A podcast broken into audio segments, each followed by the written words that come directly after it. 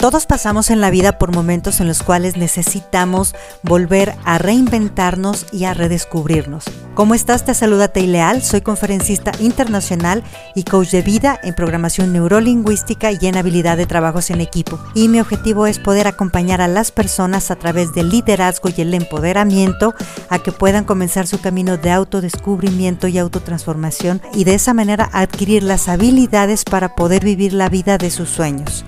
Te invito a que te sumerjas en este grandioso camino en el cual vas a descubrir la mejor versión de ti mismo. Nunca dejes de ayudar. Muchas veces ayudamos pensando en que vamos a obtener una recompensa y entonces eso ya no es ayuda, sino más que nada se convierte en un mecanismo de negociación. ¿Cómo estás? Te saludo en este grandioso día tu amiga Tei Leal, coach de vida, coach en programación neurolingüística y de equipos de trabajo. ¿Por qué te digo que no dejes de ayudar?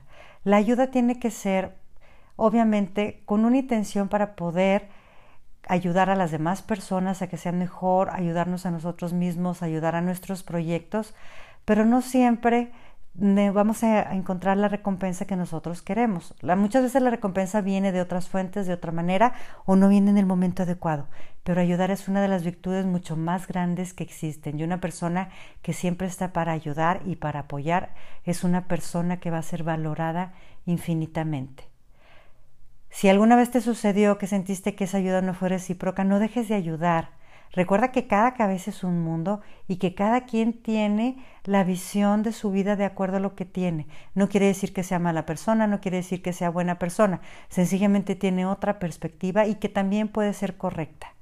Lo que yo te quiero invitar aquí es que si tú eres una persona que le gusta cooperar, que le gusta ayudar, jamás pierdas esa parte de ti.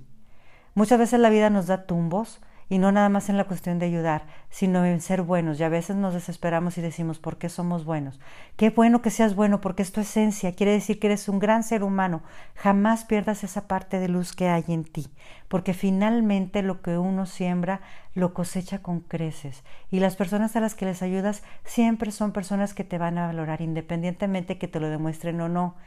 Pero ojo, tenemos que tener mucho cuidado. Una ayuda no es un contrato de compraventa en el cual el otro está obligado a darnos una reciprocidad.